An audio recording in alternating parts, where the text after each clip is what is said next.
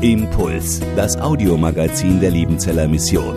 Predigten, Veranstaltungen und Specials weltweit am Leben dran. Impuls zum Nach- und Weiterdenken.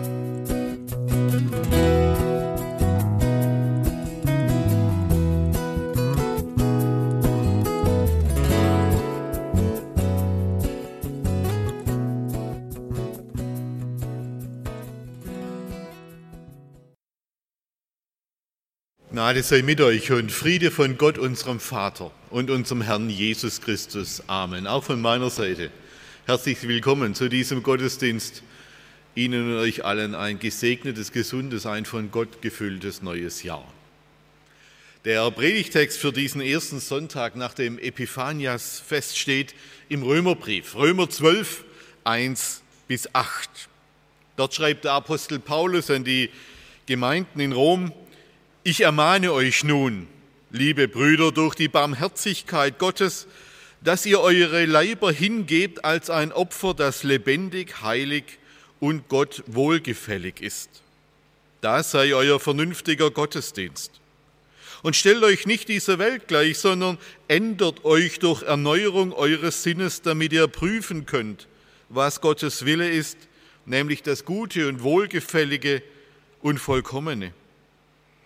Denn ich sage euch durch die Gnade, die mir gegeben ist, jedem unter euch, dass niemand mehr von sich halte, als sich's gebührt zu halten, sondern dass er maßvoll von sich halte, an jeder, wie Gott das Maß des Glaubens ausgeteilt hat.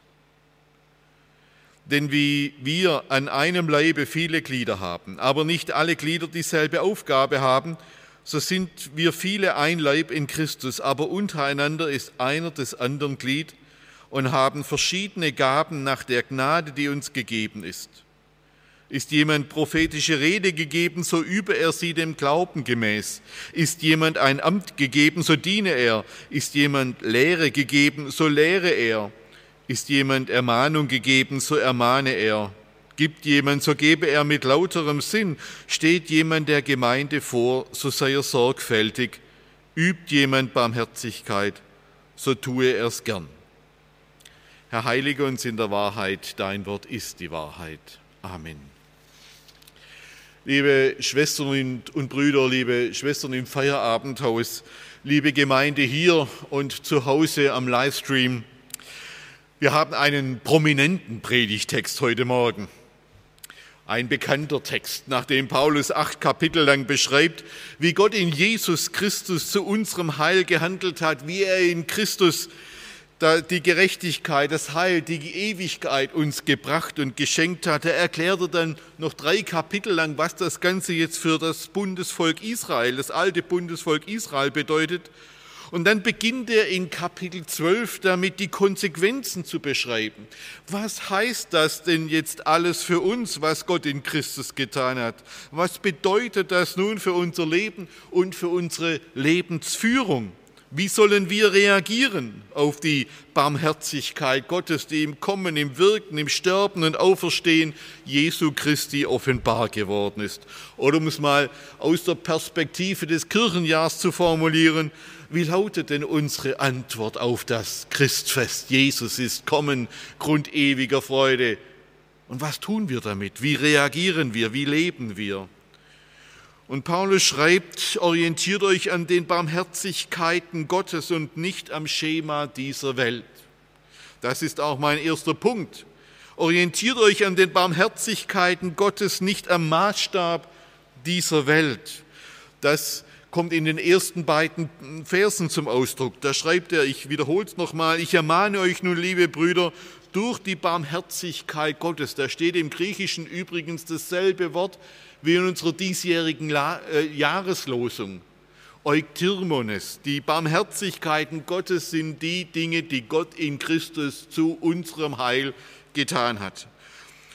Dass ihr eure Leiber hingebt als ein Opfer, das lebendig, heilig und Gott wohlgefällig ist. Das sei euer vernünftiger Gottesdienst. Und stellt euch nicht dieser Welt gleich. Im Griechischen steht ein Verb hier, stellt euch nicht dem Schema dieser Welt gleich, macht euch nicht den, dem Schema dieser Welt gleich, sondern ändert euch durch eine Erneuerung eures Sinnes, damit ihr prüfen könnt, was Gottes Wille ist, nämlich das Gute und Wohlgefällige und Vollkommene. Bevor die technische Revolution in der Seefahrt Einzug hielt, waren Seefahrer auf die astronomischen Fähigkeiten ihres Kapitäns oder ihres Navigators angewiesen. Um sich auf den unendlichen Weiten der Meere orientieren zu können, brauchten sie umfangreiche astronomische Kenntnisse oder auf Deutsch, sie mussten sich am Sternenhimmel auskennen, um navigieren zu können. Sie mussten wissen, an welchen Sternen sie sich orientieren konnten und an welchen besser nicht. Sie mussten wissen, welches die Fixsterne sind, die immer am selben Ort stehen. Sterne, die, auf die ich mich verlassen kann, weil sie gestern, heute und auch morgen am selben Ort stehen, immer in jeder Nacht, immer am gleichen Ort stehen und deshalb kann ich mich auf sie verlassen, wenn ich meinen Weg finden muss. Und die unterscheiden sich von den anderen Sternen, die mir keine Orientierung geben können, weil sie selber ihre Position immer wieder verändern, weil sie vielleicht selber um eine Sonne kreisen, instabil sind in ihrer Position. An der Fähigkeit dieses, dieser Navigatoren, sich an den richtigen Sternen zu orientieren, entschied sich für eine Schiffsmannschaft Rettung oder Verderben, Leben oder Tod. Auch wir befinden uns mit unserem Leben auf einer großen Fahrt. Und manchmal ist es wie ein weites Meer und wir haben keine Ahnung, wohin wir mit unserem Leben steuern sollen. Woran orientieren wir uns in unserem Leben? Woran orientieren wir uns mit unserem Handeln, mit unserem Tun und Lassen? Wohin sollen wir gehen? Als Kinder und Jugendliche haben wir Poster in unsere Kinder- und Jugendzimmer gehängt. Poster von unseren Idolen, seien es Popstars oder Sportstars. Es waren Menschen, die uns beeindruckt haben, die wir verehrt haben, denen wir nacheifern wollten, die für uns wie Sterne waren, an denen wir uns durch unser junges Leben navigieren wollten, an denen wir uns orientiert haben. Wenn wir erwachsen werden, dann hängen in der Regel keine Poster mehr an den Wänden, aber wir haben Träume, Ideale und Werte in unseren Herzen, an denen wir uns orientieren, nach denen wir unser Leben navigieren. Und auch bei diesen Träumen, Idealen und Werten ist es wie bei den Sternen in der alten Seefahrt. Sie führen uns entweder zum Ziel oder zum Verderben. Paulus schreibt, orientiert euch in eurem Leben an den Barmherzigkeiten Gottes und nicht am Schema dieser Welt. Nehmt Maß an, den Barm, an der Barmherzigkeit, die euch Gott in seinem Sohn gezeigt hat. Nehmt Maß an Jesus und seinem Leben, Sterben, Auferstehen und nicht am Schema und an den Lebensregeln und Werten dieser vergehenden Welt, die euch nicht zum Ziel, sondern ins Verderben führen. Diese Orientierungsbotschaft, die begegnet uns im Neuen Testament immer und immer wieder. Unsere diesjährige Jahreslosung ist so eine Orientierungsbotschaft. Seid barmherzig, wie euer Vater im Himmel barmherzig ist. Nehmt Maß an seiner Barmherzigkeit in eurem Leben, dann werdet ihr recht leben, dann gelingen eure Beziehungen, dann gelingt euer Leben. Oder andere Verse, immer die gleiche Muster. Römer 15, 7, nehmt einander an, wie Christus euch angenommen hat, dann gelingt eure Familie, dann gelingt eure Ehe, dann gelingt eure Gemeinschaft. Nehmt Maß an Gott und seinem Sohn Jesus Christus. Oder Epheser 5, Vers 2, lebt in der Liebe, wie auch Christus euch geliebt hat. Das ist das Maß, das sind die Fixsterne unseres Lebens. Wenn wir uns an ihnen orientieren, gelingt das Leben. Und dann fährt Paulus hier fort und gebt eure Leiber hin als ein Opfer, das lebendig, heilig und Gott wohlgefällig ist. Das sei euer vernünftiger Gottesdienst. Das ist nun ein Satz, den man gut erklären muss, weil er heute einen schiefen Klang hat. Wir sind zu Recht kritisch geworden, wenn von Menschen Opfer verlangt werden und erst recht, wenn Menschen zu Opfer gemacht werden. Die totalitären Diktaturen und Ideologien des 20. Jahrhunderts haben zu viele Opfer verlangt und gefordert, als dass wir da einfach drüber weggehen könnten. Deshalb ist immer gut, mal genauer hinzuhören. Wenn Paulus hier von Opfern spricht, dann hatten seine antiken Hörer natürlich die vielen Tieropfer vor Augen, die nicht nur im Jerusalemer Tempel, sondern auf den Altären in allen Tempelanlagen der antiken Welt dargebracht wurden, tagtäglich. Der Gottesdienst aller antiken Menschen bestand zu einem ganz wesentlichen Teil aus dem Darbringen von Tieropfern für die verschiedenen Götter mit dem Ziel, den Göttern damit Genüge zu tun. Und wenn die Rituale vollbracht waren, dann konnte der antike, der heidnische Mensch zumindest gewiss sein, dass ihm die Götter wohlgesonnen waren und dass er fernerhin weiterleben konnte, wie er wollte. Es gab in der antiken Welt keine festen Regeln wie man ethisch leben soll, wie man mit seinem Besitz, seiner Sexualität, seinen Mitmenschen umgehen soll. Es gab so ein paar Werte, aber ansonsten war das nicht geregelt. Die Götter interessierte das nicht, wie ein Mensch ethisch lebte. Wenn der Mensch seine Opfer brachte und die religiösen Rituale vollzog, dann waren die Götter zufrieden und fertig. Und jetzt schreit Paulus diesen römischen Menschen, Heiden wie Juden, weil Jesus sein Leben ein für alle Mal als Opfer für uns gegeben hat, brauchen wir nie mehr ein Tieropfer darzubringen. Es ist das Ende der Opfer mit Jesus eingeläutet. Das gilt auch für die Juden, nicht nur für die Heiden. Jesus ist das Ende der Opfer.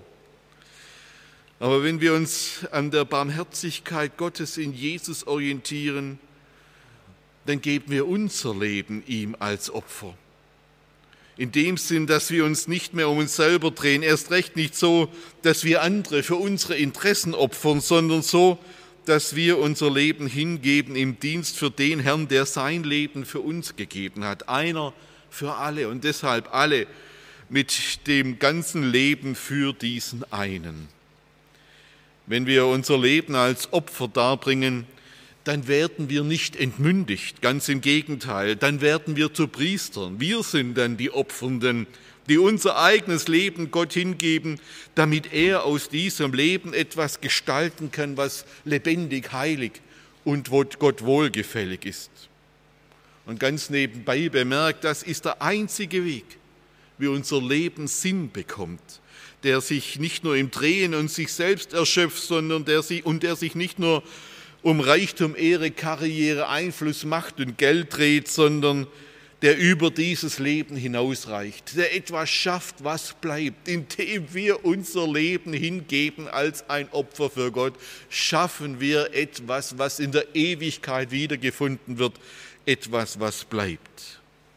Jim Elliot, der bekannte Missionar und Märtyrer, hat das gut begriffen in diesem letzten Brief, den er an seine Frau schrieb, bevor er in Ecuador umgebracht wurde von den Indianern. Da schrieb er, der ist keiner, der gibt, was er nicht behalten kann, um zu bekommen, was er nicht mehr verlieren kann.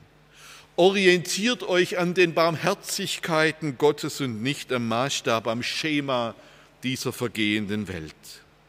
Ein zweiter Punkt. Orientiert euch an dem, was Gott in euch sieht und nicht an eurem Selbstbild.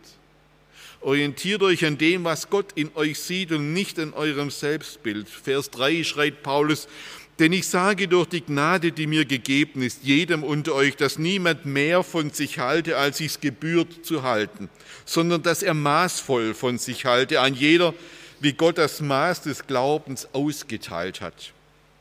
Dieser Vers, der ist nicht ganz einfach zu verstehen, weil er ganz viele Begriffe enthält, die nur schwer zu übersetzen und noch schwerer zu verstehen sind. Das Erste, was uns irritiert und was seit 2000 Jahren die Ausleger irritiert, ist diese Formulierung, wonach Gott ein Maß des Glaubens ausgeteilt hat. Man hat das in der Kirchengeschichte oft so verstanden, dass Gott jedem so eine bestimmte Portion Glauben austeilt, so wie mancher beim Mittagessen eine größere Portion Spätzle mit Soße kriegt als der andere.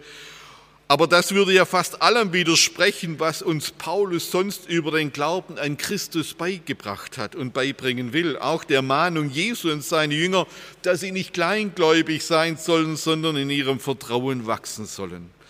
Worum es hier geht, ist etwas anderes. Mit dem Maß des Glaubens ist hier der Maßstab der Glaubenslehre gemeint. Man könnte auch übertragen, der Maßstab des Evangeliums. Daran sollen wir uns in unserer Selbstwahrnehmung messen. Wir sollen uns an dem offenbarten Glauben messen und uns von diesem Glauben her selber verstehen, selber begreifen, selber beurteilen. Und dann taucht in diesem Vers dreimal das Verb von sich halten auf. Gemeint ist mit diesem Verb in etwa das, was wir heute mit Selbstwahrnehmung beschreiten würden. Wir Menschen sind ja unbe unbewusst ständig damit beschäftigt, uns einzuordnen in dieser Welt, uns selber wahrzunehmen, uns selber einzuordnen in dieser Welt. Wir überleben, überlegen ständig, wer sind wir, was sind wir wert, wie wichtig sind wir. Wir prüfen ständig unser Selbstwertgefühl. Kann ich mich noch im Spiegel anschauen und umgekehrt, wie prächtig bin ich doch. Und auf dieser Basis, auf Basis dieser Selbstwahrnehmung streben wir danach, unseren Platz in der Gemeinschaft, in der Gesellschaft und eben auch in der Gemeinde zu finden und unser Selbstwertgefühl durch die Begegnungen zu steigern. Und im Blick auf die folgenden Gaben und Aufgabenliste sagt Paulus nun, überschätze dich nicht und deine Gaben. Mach nicht mehr aus dir, als du bist. Denke nicht höher und größer von dir, als andere an dir sehen, sondern nimm Maß am Maßstab des Glaubens. Dein Wert bemisst sich nicht am Applaus, den du bekommst, sondern an der Liebe Gottes, die dir unabhängig von deinen Fähigkeiten und Leistungen gilt. Lass dir vom Evangelium sagen, wer du bist und nicht von dem Bild, das du dir von dir selbst gemacht hast. In dieser antiken Welt war die Präsentation vor anderen ganz entscheidend wichtig, dass man seine Begabungen, seine Tugenden, seine, seine Fähigkeiten präsentieren konnte und immer ein Publikum finden musste, das einem Applaus spendet. Und diese, diese Ideologie, die sollte nicht in die Gemeinde einziehen. In dieser antiken Gesellschaft der Aufschneider und der Großschwätzer war das für Paulus ein ganz wichtiger Hinweis, der genau an dieser Stelle, bevor er auf die Begabungen, auf die Charismen, auf die Gaben Gottes zu sprechen kommt, seinen wichtigen Ort hatte. Da kommt Paulus auf diese Charismen zu sprechen und damit justiert er das Selbstbild und die Selbsteinschätzung der Gemeindeglieder, weil er weiß, dass Selbstüberschätzung, selbstverliebte Egoismen und Eitelkeiten jede Gemeinschaft ruinieren können. Wenn Menschen das Maß verlieren, dann werden sie maßlos. Wir haben alle in der vergangenen Woche erlebt, wie die narzisstische Eitelkeit, die Selbstverliebtheit und die maßlose Selbstüberschätzung eines einzigen Mannes, die mächtigste Nation der Welt, an einen Abgrund führen kann. Und genau so kann die Eitelkeit und Selbstverliebtheit, der Egoismus und die Selbstüberschätzung jede Gemeinde ruinieren und zerstören. Es bleibt ein Leben lang unsere Aufgabe, dass wir uns nicht überschätzen, aber auch nicht unterschätzen, dass wir das Maß finden und dass wir immer wieder uns selbst am Maßstab des Glaubens, der uns im Evangelium gegeben ist, selber messen, uns selber unseren Ort finden, ein Maß für uns selbst und damit auch für andere finden. Orientiert euch an dem, was Gott in euch sieht und nicht an eurem Selbstbild. Und das dritte und letzte, orientiert euch am Gegebenen und nicht am eigenen. Orientiert euch am Gegebenen und nicht am eigenen. Die grundlegende Antwort auf die erfahrenen Barmherzigkeiten Gottes, die grundlegende Form der Hingabe des Leibes als ein lebendiges, heiliges und wohlgefälliges Opfer, das ist der Dienst am nächsten und da allen voran der Dienst in der Gemeinde. Und hier geht es wieder um die rechte Orientierung. Wie sehe ich diesen Dienst in einer Gemeinde an? Investiere ich hier etwas, was mir gehört? Oder gebe ich etwas zurück, was mir gegeben wurde? Wenn ich in eine Gemeinde die Fähigkeiten, das Geld, die Kraft und die Zeit investiere, die mir gehören, werde ich immer zählen und rechnen, ob ich einen Profit von meiner Investition habe, ob sich das auch lohnt, ob sich das auch auszahlt. Aber Vorsicht bei einer Gemeinde, kommt man mit dieser Betrachtung ganz schnell in eine Krise. Paulus spricht hier von Charismen, von Gaben, die uns gegeben worden sind. Vers 6, wir haben verschiedene Gaben nach der Gnade, die uns gegeben ist. Und dann zählt er das beispielhaft auf. Ist jemand prophetische Rede gegeben, so übe er sie dem Glauben gemäß. Ist jemand ein Amt gegeben, so diene er. Ist jemand Lehre gegeben, so lehre er. Ist jemand Ermahnung gegeben, so ermahne er. Gibt jemand, so gebe er mit lauterem Sinn.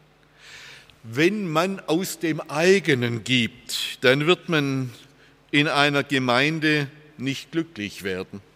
Man wird immer den Eindruck haben, dass man selbst der Dumme dabei bleibt.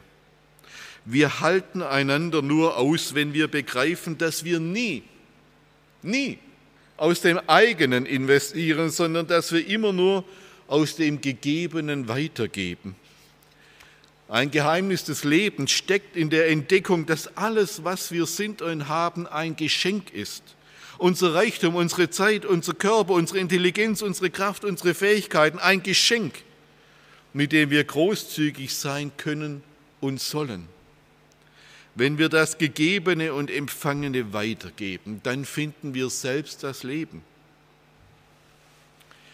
John D. Rockefeller lebte von 1839 bis 1937. Er hatte mit 33 Jahren schon eine Million Dollar verdient. Mit 43 Jahren gehörte ihm das größte Unternehmen der Welt. Mit 53 Jahren war er der erste Milliardär der Weltgeschichte. Aber mit 53 Jahren war er auch todkrank. Er hatte Alopezie. Seine Haare fielen aus, samt den Wimpern und den Augenbrauen. Nichts mehr, was haarig war, blieb an ihm dran. Er sah aus wie eine Mumie. Er verdiente eine Million Dollar in der Woche. Das war damals viel Geld, heute auch noch.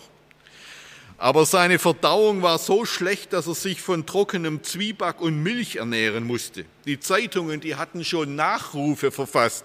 Die lagen schon in den Schubladen, damit man sie bei der Todesnachricht nur noch drucken brauchte. Rockefeller war auf seinen Ölfeldern verhasst. In Pennsylvania haben seine Arbeiter eine Rockefeller-Puppe an einem Galgen aufgehängt, um zu zeigen, was sie von ihm hielten. Und eines Nachts kam John D. Rockefeller ein bedrängender Gedanke. Ihm wurde klar, dass er keinen einzigen Dollar seiner vielen Millionen Dollars in die Ewigkeit retten könnte. Daraufhin machten sich bei ihm Zweifel und Hilflosigkeit breit, wie bei einem Jungen, der am Strand merkt, dass seine riesige Sandburg, die er da gebaut hat, irgendwann von der Flut überspült werden würde. Daraufhin suchte Rockefeller Rat bei einem Baptistenpastor. Der erzählte ihm dann von diesem König aller Könige, der auch sein Herz befreien wollte. Und dann gab er ihm einen wichtigen Rat mit auf den Weg. Herr Rockefeller, Sie müssen Ihr Vermögen immer schneller verteilen, als Sie es anhäufen. Sonst wird es Sie und Ihre Kinder und Kindeskinder erdrücken. Ein sehr weiser und kluger Rat. Und daraufhin gründete er die Rockefeller Stiftung und spendete sein Geld für Notstandsgebiete, Krankenhäuser, Universitäten, Missionsgesellschaften. Mit seinem Geld wurde die Penicillinforschung vorangetrieben. Das war ganz entscheidend damals im Kampf gegen Malaria, Tuberkulose und Diphtherie. Rockefeller konnte wieder schlafen, wieder essen, bekam wieder Freude am Leben, Bitterkeit, Groll, Lustlosigkeit und Egoismus wichen und Friede. Friede zog in sein Leben ein. Als er 53 war, da gab man ihm keine zwölf Monate mehr. Nach seiner Lebenswende, da feierte er noch viele Geburtstage, er wurde 98 Jahre alt.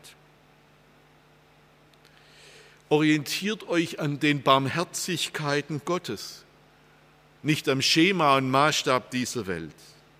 Orientiert euch an dem, was Gott in euch sieht, nicht an eurem Selbstbild. Orientiert euch am Gegebenen und nicht am eigenen. Amen.